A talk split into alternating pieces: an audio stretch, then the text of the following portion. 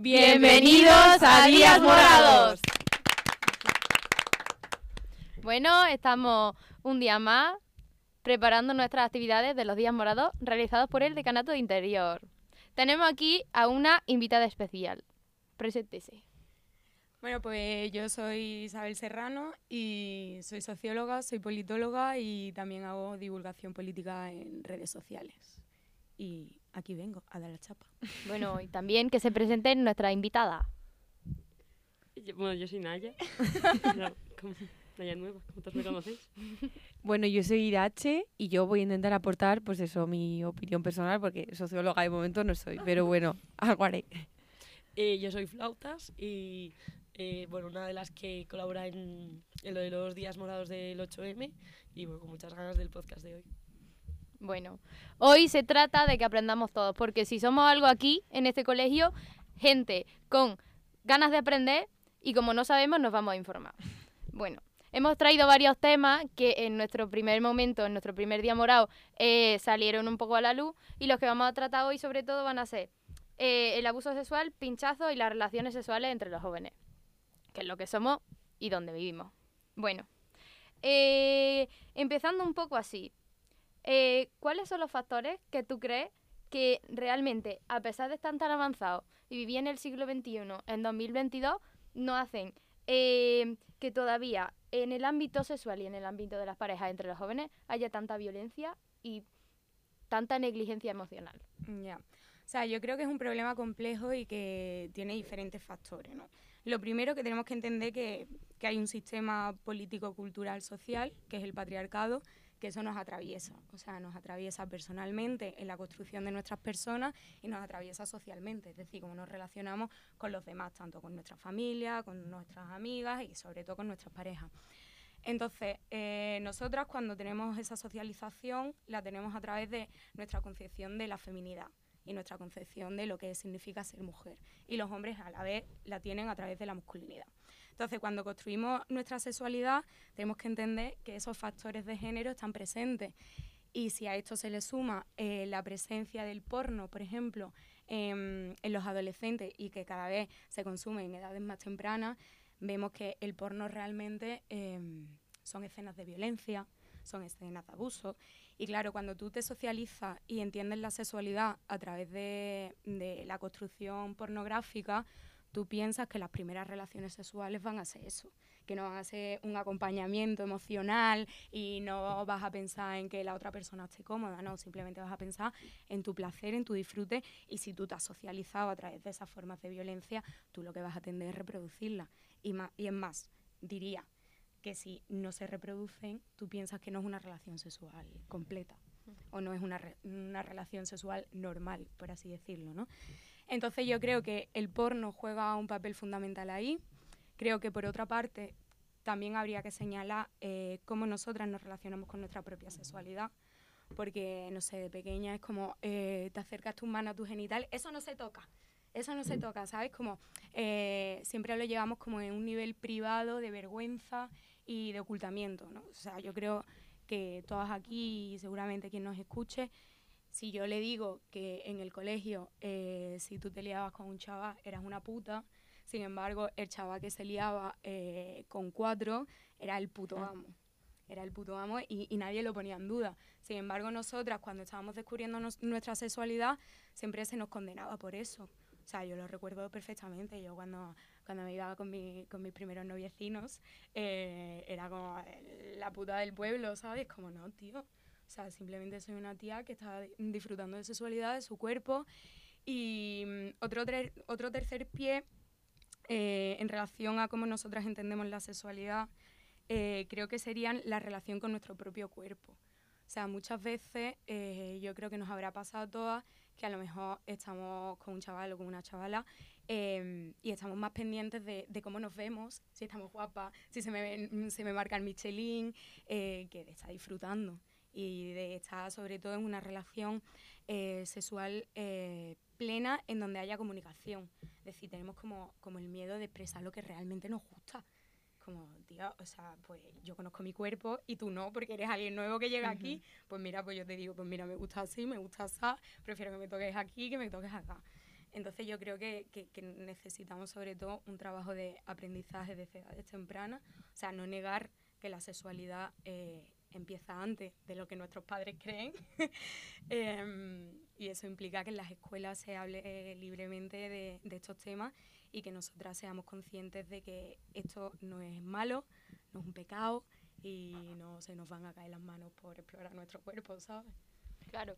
Además, muchas veces, no sé si vosotras os acordáis, pero cuando era pequeña yo, por ejemplo, eh, siempre los chicos se descubren antes que las chicas. Entonces, muchas veces como que vamos con un pasito por detrás porque como siempre se nos retiene en ese sentido, por ejemplo, yo eh, había chicos que sabían más de su cuerpo y más de cómo estaban eh, creciéndose y desarrollándose que yo. Entonces, muchas veces luego a la hora de tener una relación o algo, siempre había como un claro, una clara desventaja. Yo iba dos o tres escalones por detrás, no me daba ir siempre por encima. Yo no sé si, mm, o sea, tengo dudas en ¿eh? lo que voy a decir. Eh, yo no sé si realmente ellos descubren antes su cuerpo que nosotras, eh, sino que ellos tienen como la libertad de expresarlo con sus amigos antes que nosotras.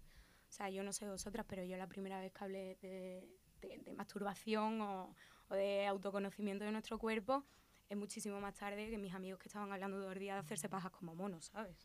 Sin embargo, después cuando empiezas a hablar con tus amigas y empiezas como a, a, meterte un poco, no es que yo tenía un peluche que me, que me gustaba mucho y por las noches de pequeña pues, pues, me refregaba un poquito. Como, eso es masturbación, eso explora tu cuerpo, simplemente que no eres consciente de ello porque eres muy pequeña y no tienes por qué, por qué serlo consciente y porque tampoco lo exteriorizas. Sin embargo, los tíos hablan mmm, fácilmente de sus pajas con sus amigos y quien más pajas se haga, eh, vamos a el puto vamos, ¿sabes? No, y que, o sea, yo también me acuerdo mucho que ya no es solo en el ámbito también tan sexual, sino de el tema de conocernos como nuestro cuerpo. Yo, a mí me bajó la regla muy, muy joven. Entonces, eso también conlleva que me crecieran las tetas. Y a mí eso me parecía, bueno, un mundo. O sea, yo siempre llevaba como cosas súper prietas porque decía, vamos, que mira que ahora no, no, pero en el momento nada que te saliese, pues eso, el bultito primero y era como también tener que tapar eso, ¿no? O sea, ya no es solo como explorarte tu cuerpo en cuanto a masturbación y eso, porque vamos, eso ya pff, es que ni te lo cuento. Igual había veces como que te, se te venía a la cabeza, pero yo sentía como que estaba haciendo algo malo. Mm. O sea, era como, uff, yo me voy a meter algo, yo, yo decía, uff, no. O sea, como que eso para mí era como algo, sí, o sea, yo me, era como malo. O sea, yo sentía como la, la sensación de decir, es que si lo hago me voy a sentir mal. Mm. Y, y yo creo que también eso, pues también viene, o por lo menos a mí me viene como también de más pequeña, de que el tema de que me vino la regla muy joven y, y, eso, que yo no me quería ni ver las tetas, o sea, ya no es ni, ni tocarte, es, es, que ni verte, ya, ¿sabes? A mí me pasó exactamente igual, porque a mí me bajó la regla con 10 años. O sea, yo le digo, yo, yo, hice, yo hice la comunión con las reglas. o sea, yo, yo fue algo horrible. Um, y yo recuerdo que, que, que, yo cuando me bajó era como mi máximo secreto. Sí, sí. O sea, yo no se lo conté, yo le conté eso a mi mejor amiga, en plan, pero no vayas a contar nada, ¿eh? Por favor, esto es secreto, sí, sí. ¿sabes? Porque era como un tema que, que, yo no quería que se supiese. Y, y, a mí, claro, me crecieron las tetas no con 10 años, ah, me empezaron a crecer con 8. Sí, sí. ¿Sabes? Y yo recuerdo la primera vez que mi madre me lleva a comprarte eh, un top de estos mm, de, que, era, que, eran, que eran top de tela, sí, que no eran ni sujetadores. Mira, yo recuerdo una vergüenza en la tienda y yo, mamá, por favor. Di que es no, para ti. Claro, claro, claro, sí, ¿sabes? Yo no quiero esto. Y, y claro, sí se me transparentaba un poco. Y me acuerdo que, que, que había niños que me decían vaca. Y yo, claro, yo pensaba que era porque, porque estaba gorda. Pero no, me llamaban vaca por las tetas, tío. O sea, que es súper fuerte. Yeah. Súper fuerte. Sí, es que sí. eso, siempre íbamos un paso por detrás en todo, porque tanto si te crecía tal, eh, ya te miraban mal por una cosa. O sea, al final no te da libertad para nada. Y luego, ahora, retomando un poco el tema de la pornografía. Eh, ¿No tenéis la sensación de que, por ejemplo, el tema de los pinchazos va un poco enfocado a lo que enseña la pornografía? Esto ha sido una paranoia que yo me he montado antes. En la pornografía siempre como que el el hombre superior te doblega, te domina muchas veces hay hombres, no a lo mejor el que más lo parece, pero hay hombres que no sienten con el poder de dominar, de doblegar, de sentirse por encima. Muchas veces yo creo que usan las drogas y, por ejemplo, ahora la moda de los pinchazos, como para sentirse que domina a la víctima, porque muchas veces es simplemente el hecho de pinchar, ni siquiera llegan a hacer nada, solo pinchan. Entonces no tenéis la sensación de que es como un poco por sentirse por encima. Sí, o sea, yo creo que el tema de los pinchazos en concreto eh, es para, para infundir miedo. O sea, simplemente para que nosotras nos acojonemos y vayamos inseguras, porque yo recuerdo este verano, en las fiestas de, de los pueblos y tal, en verano, estábamos todas asustadas. O sea, íbamos con miedo. O sea, y, y- y- al final dices, es que cualquier sinvergüenza y te quiere arruinar la noche, y es que no te tiene que pinchar con un clic, te da y ya te jode la noche, porque te vas al centro de salud, te tiene que hacer el seguimiento por si ha habido pinchazo de verdad, tienes que hacer un seguimiento de X meses con analítica por si te has contagiado de alguna enfermedad em, de transmisión sexual o no, de, de- de- por fluido. Em, entonces, eh, eh, es infundirte miedo. También eh, creo que cuando hablamos de los pinchazos nos olvidamos de, de un tema que engloba los pinchazos, pero que es muchísimo mayor y que sigue pasando y que es más grave, que es la sumisión química. O sea, cuando mm, este verano he- hemo- hemos estado hablando continuamente de los pinchazos, había un miedo social, porque había un miedo social real, eh, pero se estaba, o sea, estábamos dejando la copa al descubierto, ¿sabes? Entonces, como mm, estoy de acuerdo contigo, que creo que, que los hombres utilizan estos mecanismos para sentirse eh, superiores a nosotras, porque al final nos están drogando y nosotras somos, o sea, somos vegetales.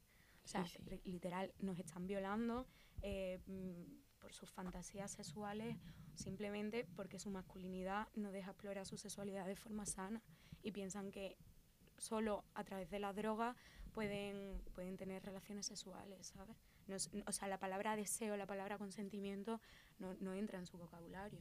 Sí, o sea, yo, yo soy de Pamplona y están los Sanfermines, los famosos Sanfermines. Y, y es algo como que yo como que a veces hablo con gente de aquí, que es como que sales un poco de tu círculo, que siempre, pues que no, que todos lo vemos como igual, ¿no? Ya estamos como acostumbrados a que pasen cosas pues en, en Sanfermines y tal, y como que tienes que tener cuidado tal. Y yo me acuerdo que cuando llegué aquí, no sé a quién le conté, que yo siempre llevaba, yo llevaba un boli que tenía un pincho. Yo le llamaba el boli pincho. Pero esto yo hablo con 13, 14 años, ¿eh? Y no es que me lo dieran mis padres, no, no, no, yo me lo compré por el Amazon y dije, uff, que yo me siento mejor así. Y yo llevaba mi bolipincho, pero es que lo enseñaba como con orgullo. Y decía, mira mi bolipincho, que me compré un bolipincho pues si me viene algún tonto a molestar. Pero ahora lo pienso y digo, joder, que tenía 14 años y llevaba un bolipincho, que Ya. llevaba un boli con un pedazo de pincho así, que lo llevaba yo aquí, que me lo clavaba cuando, sí, que me lo clavaba yo sola cuando, cuando me agachaba, que yo decía, ay, qué daño.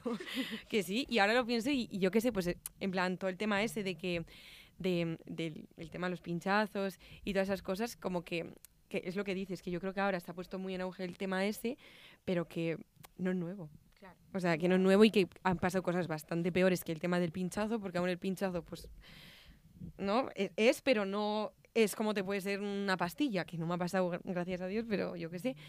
Y, y sí que es verdad que eso, pues yo en San Fermín, es que es como la fiesta más grande en la que he estado y que más cosas pasan, pues es como siempre el vaso, mm, la mano así, eh, vamos, no me dejo ni una, pero sí que es verdad que este año he notado mucho el tema de que más así que Que así. así, Claro. ¿sabes? Y, y eso también me preocupa un poco, ¿eh? Sí, o sea, eh, yo este verano me acuerdo de, de ir a salud de vacaciones con mis amigas y siempre que salíamos a una discoteca, eh, bueno, o sea, antes de ir dijimos, ¿y si compramos los típicos globos o plásticos así como para poner encima del vaso y que solo entra la pajita? Dijimos, si compramos eso, pero es que luego una vez que estás dentro de la discoteca es en plan... Y yo, a la misma que mm, alguien me rozaba simplemente para pasar o lo que sea, sin ningún tipo de peligro ni nada, joder, me alarmaba un montón y decía, joder, cuidado. Me han o sea, sentía como un poquito más de pinchado y ya, preocupadísima. O sea, es que al final tienes que estar como preocupándote por el vaso. Porque alguien eh, te pinche, porque alguien te eche tal, porque mm, te moleste, por lo- cualquier cosa. O sea, es que al final es como ese, mm, esa necesidad de sentirse superior por, por toda la cultura, y, o sea, por todo lo que llevamos detrás que tú no puedes disfrutar, o sea, que sales a pasártelo bien, a estar de fiesta con tus amigas, intentando no pensar, o sea, mm, pasar un buen rato sin más, no hay nada más, y que, que es que al final no puedes por, pues, eh, eh, preocuparte por una cosa, fijarte en otra. Entonces, eh, yo pregunto, ¿hasta qué punto vamos a tener que seguir preocupándonos? Porque es eso, antes era el vaso, pero es que ahora es el vaso y el, brazo o cualquier parte del cuerpo. ¿Hasta qué punto vamos a llegar?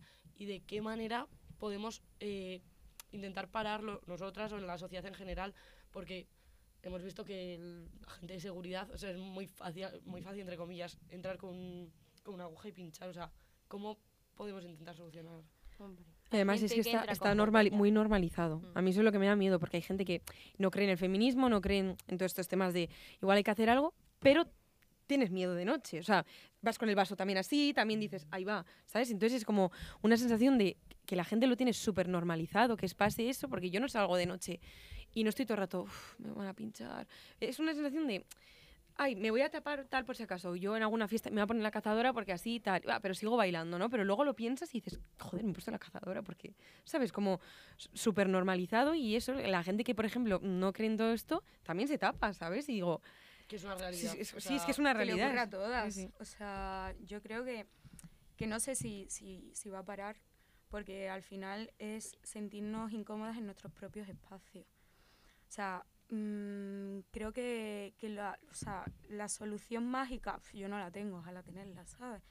Eh, pero es que es desde que sales a casa hasta que llegas. O sea, yo recuerdo muchas veces eh, salir y pensar más en cómo voy a volver a casa que en la propia fiesta o en qué me voy a poner o yo qué sé, qué voy a ver esa noche, ¿sabes? Si me voy a volver sola, si me voy a volver en taxi, si me voy a coger un Uber, tal. O sea, pensar más en eso que en, que en el disfrutar. Y después la fiesta igual, ¿sabes? Está pendiente de... eh, es que no, no es solo ya de que te vayan a drogar, es que estás bailando tranquilamente con tus amigas y tienes un pavo detrás sí, sí. arrimándote cebolletas, ¿sabes? O te está intentando tocar el culo. Entonces es como que, que no tenemos espacios seguros, o sea, no nos sentimos cómodas. Eh, ¿La solución cuál es? ¿Hacer discotecas solo para tías? Pues yo no lo creo. O sea, yo no creo que esa sea la solución. Yo creo que hay que reforzar, em, no la seguridad de, de puerta, me refiero, de, de que nos, re- sí, nos registren los, sea, los, los bolsos y eso. Yo creo que eso no es la solución porque si alguien quiere meter droga la va a meter y si alguien quiere hacer daño lo hacer. Pero sí que haya una conciencia social que si tú ves a tu colega que esa noche va más gilipollas de lo, de lo común, porque probablemente ya sepas que tu amigo es un gilipollas, Mm. eh, si lo ves que hace la broma, "Ah, esta veremos a ver esta noche y hace el gesto así como para echar droga, le dices, tío, esto no hace ni puta gracia, esto hay que pararlo. O si ves que tu amigo va borracho y ha perdido totalmente los papeles y está tocándole el culo a, a cada pava que se acerca, pues le paras y le dices, tío, esto así no. Y si sigues así, te voy a llevar a tu casa, ¿sabes? Mm. O sea, y que nosotras nos apoyemos y, y que haya acompañamientos también en la, por ejemplo, en las discotecas, que, que lo- lo- los camareros y las camareras estén preparadas eh, para activar un protocolo si alguien se acerca eh, decir, y dice que ha sufrido abuso, ha sufrido acoso, que no sea como hemos visto en muchas discotecas, de que mm, están a la pava y los tíos se quedan tranquilamente, que eso lo hemos visto en muchísimas discotecas. Entonces yo creo que, que evidentemente la solución es compleja. O sea, ojalá tener, ojalá tener la solución. Pero, pero no lo sé, es que al final ahora son los pinchazos, pero quizá dentro de un año inventarán otra cosa para tenernos asustadas y no sentirnos libres y seguras.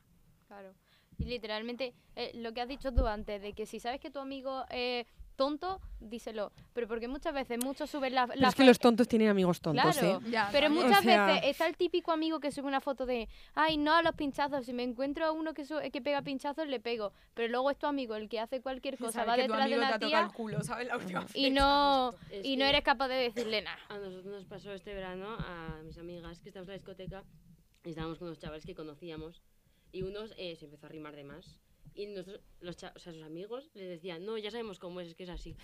Y tú decías, Es que es así. vale, será así, pero Sí, párale, al dile final ya- algo. La solución, mm, sin duda, está, o sea, no igual completa, pero en la sociedad, en nosotros mismos, Mm. o sea, en, en nuestros amigos, en la gente que, que veamos que ellos lo consideran como normal. Sí, es así, pero es que es así, no justifica nada. Claro. Quiero decir, lo primero es que eso no, no lo tiene que hacer así y, y decírselo. Igual si nosotras se decimos, es como, y si se dicen sus amigos, igual les entras, pero al final se tienen que decir y Yo creo que también es muy importante el papel de la familia. O sea, en estos casos, porque es como que yo hay veces que no concibo que esa gente tenga padres. O sea, yo les cuento que les he hecho, vamos, es que no, no, vamos, no, no vuelvo a ver la luz en mi vida. O sea, entonces yo, yo siempre tiendo a pensar, digo, bueno, esta gente no será muy querida en su casa, no le tienen que dar de- mm, por la mañana de desayunar, porque si no, no me explico cómo...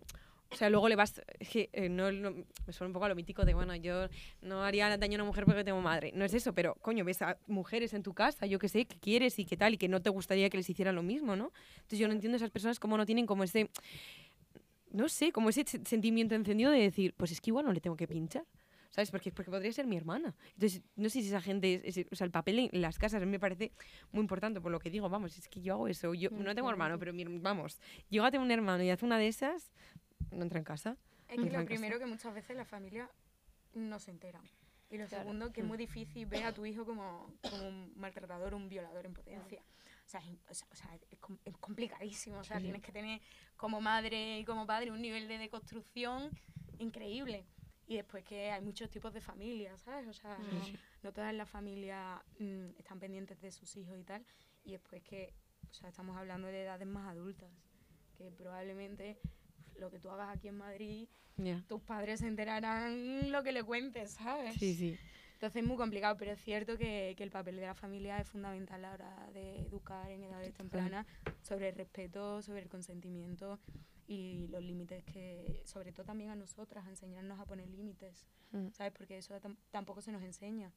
O sea, también hilando con, con el tema del abuso, la sexualidad y tal nuestra, o sea, a nosotras no se nos enseña a poner límites. Y cuando decimos que no, o sea, no te estoy diciendo no a... Jaja, mm, no jaja. no, mm, no quiero follar, ¿no? De decir que no, a lo mejor quedas con un tío que os gustáis y tal, y, y a lo mejor no te apetece liarte con él, y Ujú. después te vas a casa como, "Uf, Me siento mal. dicho que no, Mm. y yo he quedado con él para liarme, pero es que no me apetecía, pero, ¿sabes? Como que, que no, no estamos acostumbrados a decir que no, Mm. a poner nuestros límites, a escucharnos, ¿sabes? Como que siempre nos da como, como pudor porque es como... "Uf, Que el otro se va a sentir mal. Mira, el pavo no se siente mal porque, porque eh, tú Ya, estás incómodo. No, sí, sí. Y es- también lo que has dicho antes, volviendo a lo del tema de los abusos, del tema de la comunicación y tal, que sí que es verdad que yo siento que, sobre todo en estas edades, como que siempre intentamos complacer a la otra persona. Muchísimo. O sea, la sensación esa de. Yo, a mí me ha pasado de decir, con que estés a gusto tú, me vale.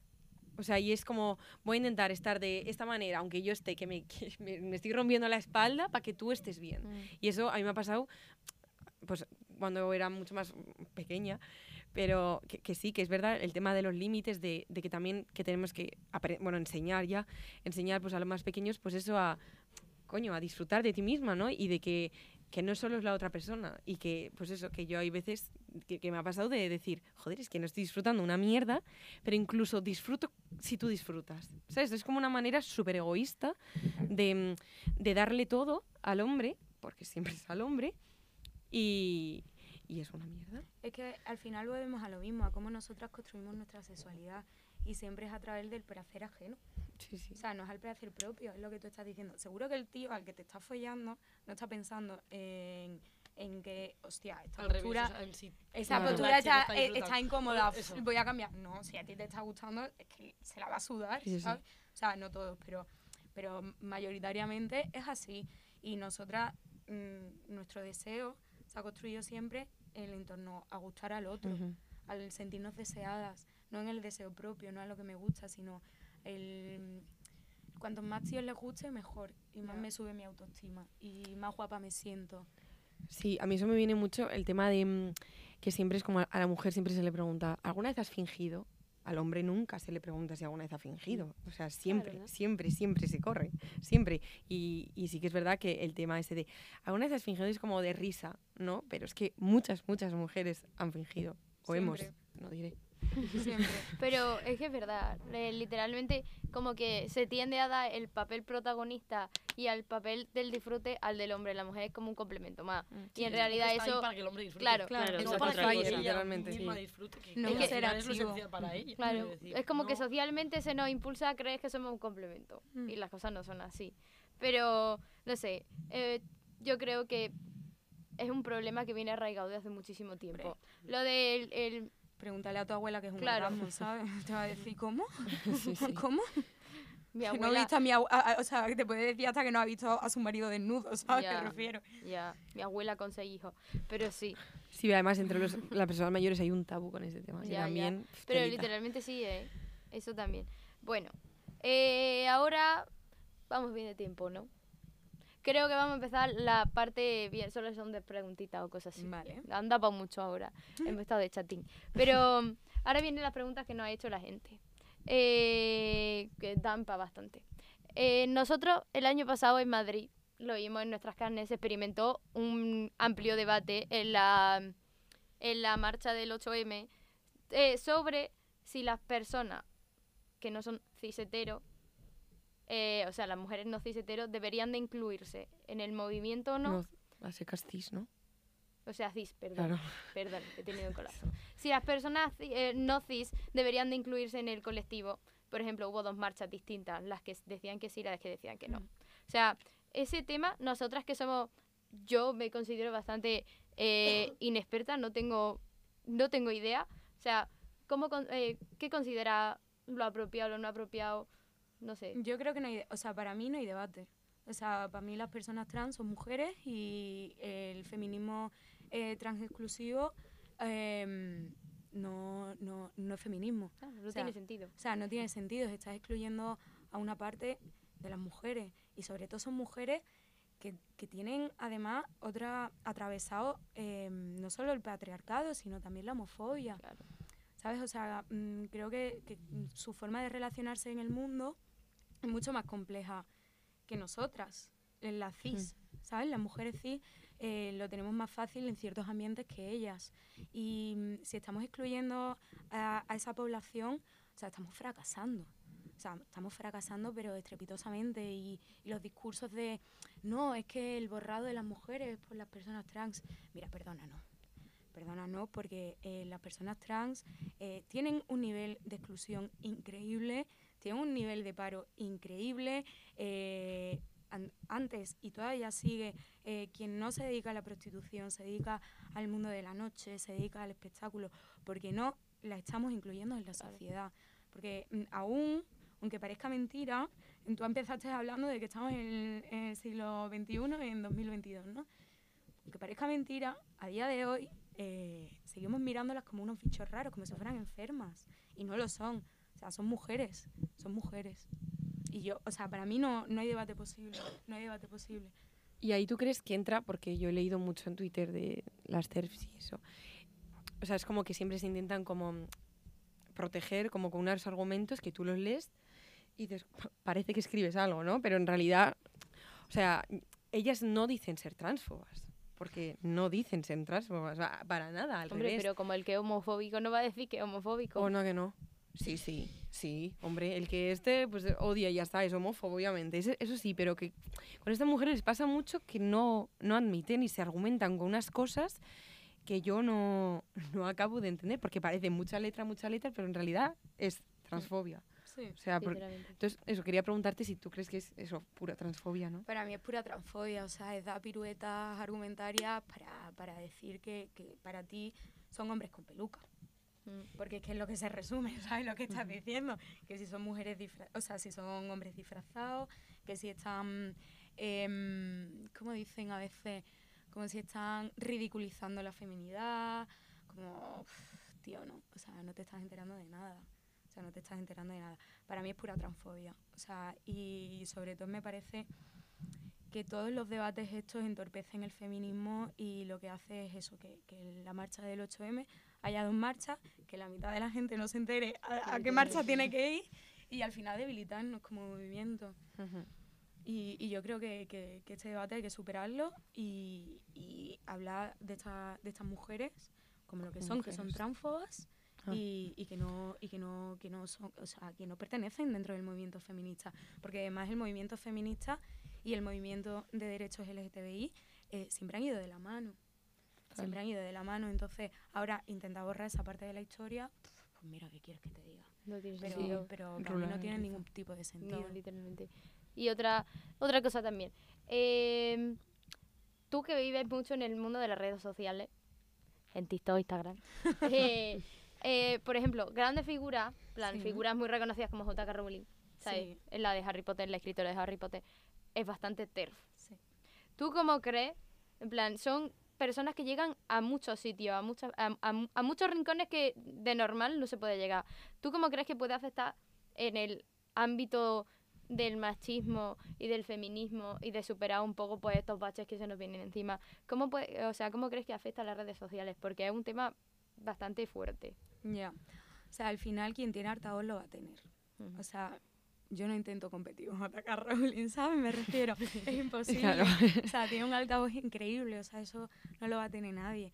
Pero yo creo que, que tenemos que hacer como ese trabajo de hormiguitas, eh, y no solo en redes sociales, sino con tus amigas, con tus compañeras, con tus padres, o sea, con todo el mundo que te rodea, ese trabajo de hormiguita para ir metiendo la realidad, ¿sabes? O sea, nuestra realidad de, de igualdad, de derechos y de respeto.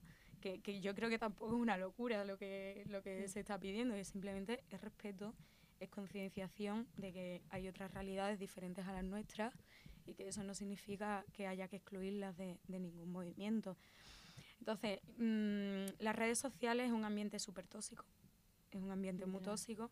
Es verdad que se crean comunidades bonitas, donde, de apoyo mutuo, donde, donde también nos, nos, dan cosas, nos dan cosas guays. Pero, pero uf, hay ciertos discursos que es complicado. O sea, los puedes contraargumentar, puedes hacer mil vídeos, poner mil tweets, pero ellos tienen su público. O sea, al final las redes sociales eh, tenemos que entenderlas como, como que son compartimentos cerrados. O sea, no, no, no, están conectados. O sea, si tú sigues solo a personas TERF, no va a llegar un contenido de, de trans, transinclusivo, claro. ¿sabes? Uh -huh. Porque al final son como cámaras de eco, donde se reproducen continuamente los mensajes y se refuerzan los mensajes propios. Entonces, ¿cómo se puede romper esa, esa cámara de eco? Pues yo creo que diversificando los mensajes, eh, haciendo ese, el trabajo no solo en las redes sociales, sino en el día a día, eh, tomando caña. Bueno, de la discoteca no nos vamos a poner a dar la chapa, ¿no? Pero bueno, otros lo hacen tomando otras caña cosas. en los debates de, de clase, en las cenas familiares, tal. Pero siendo conscientes eso, que las redes muchas veces es, es, muy complicado, a veces se consigue, pero es como muy complicado eh, y que llegue. que llegue el mensaje, Claro. sobre todo si, si son comunidades cerradas. Claro. Sí, sí, totalmente. Pero también, o sea, ahora que estamos hablando de la parte mala, que a mí también me gustaría hablar de la buena, que las redes sociales también son muy tóxicas, o sea, son muy tóxicas, eso está claro, pero que yo desde mi experiencia, a mí las redes sociales también me han ayudado como a construirme también un poco mi pensamiento, que no soy ninguna experta, pero yo que sé, que vas poco a poco, pues ves un vídeo de tal, ves un vídeo de este, y si mínimamente, aunque tú estés en tu comunidad cerrada, te quieres informar, aunque sea un mínimo más, dices, joder, vale, tengo, tengo esto que me mola, ¿no? Este pensamiento, pero voy a ver el otro para ver si me mola más o menos, ¿no? Entonces, también el hecho de que esté abierto, aunque hay gente que lo tenga cerrado, pero en realidad es algo abierto. Mm que tengas la posibilidad también de, bueno, pues mira, me voy a meter aquí y me voy a meter a este y, oye, si lo lees y de verdad no te gusta, será que de verdad no te gusta, pero que también está la posibilidad, ¿no? De, y que yo, por lo menos, personalmente, a mí las redes sociales, o sea, es algo que, que me gusta eh, para informarme y tal, pero eso, siempre viendo un poco las dos caras, no quedándome solo con una, porque...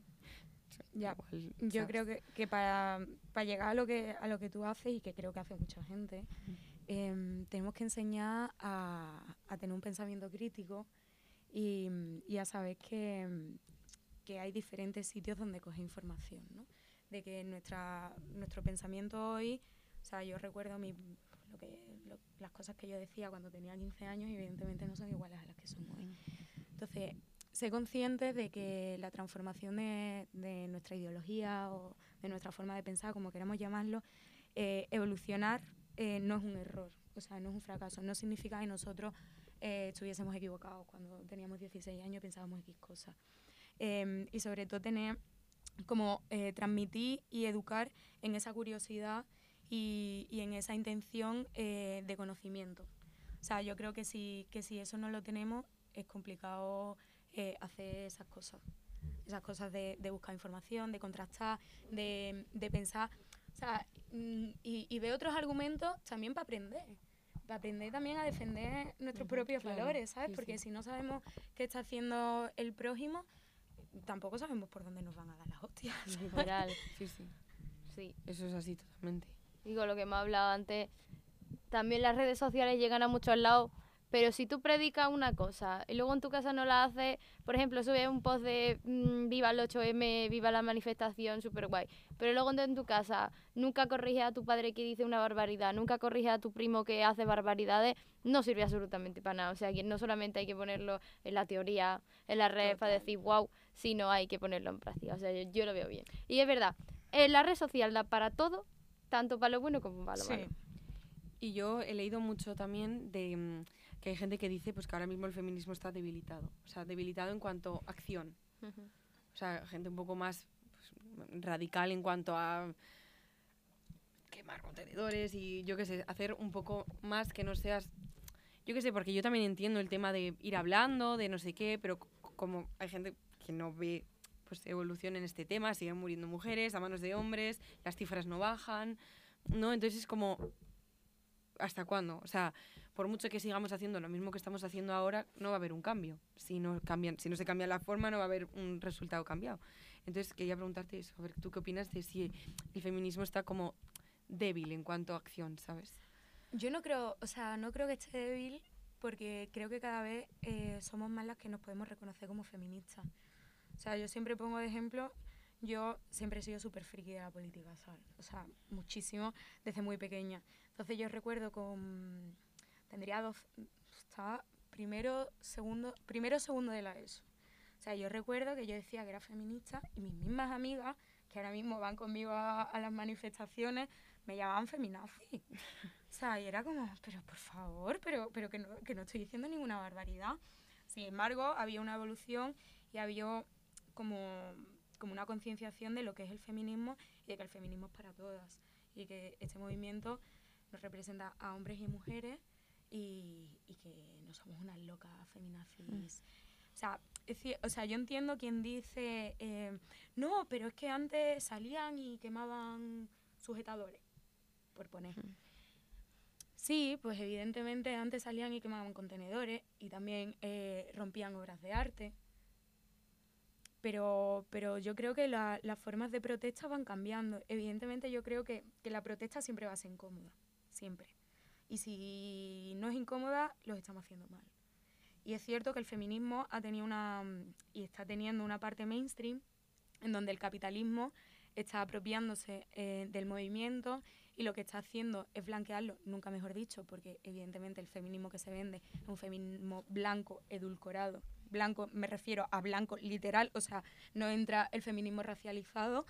em, y se está vendiendo eh, un feminismo que hace que, por ejemplo, Amancio Ortega pueda vender una camiseta en Zara hecha por niñas en Bangladesh, donde no tienen ningún tipo de derecho, eh, de, no me acuerdo cómo era.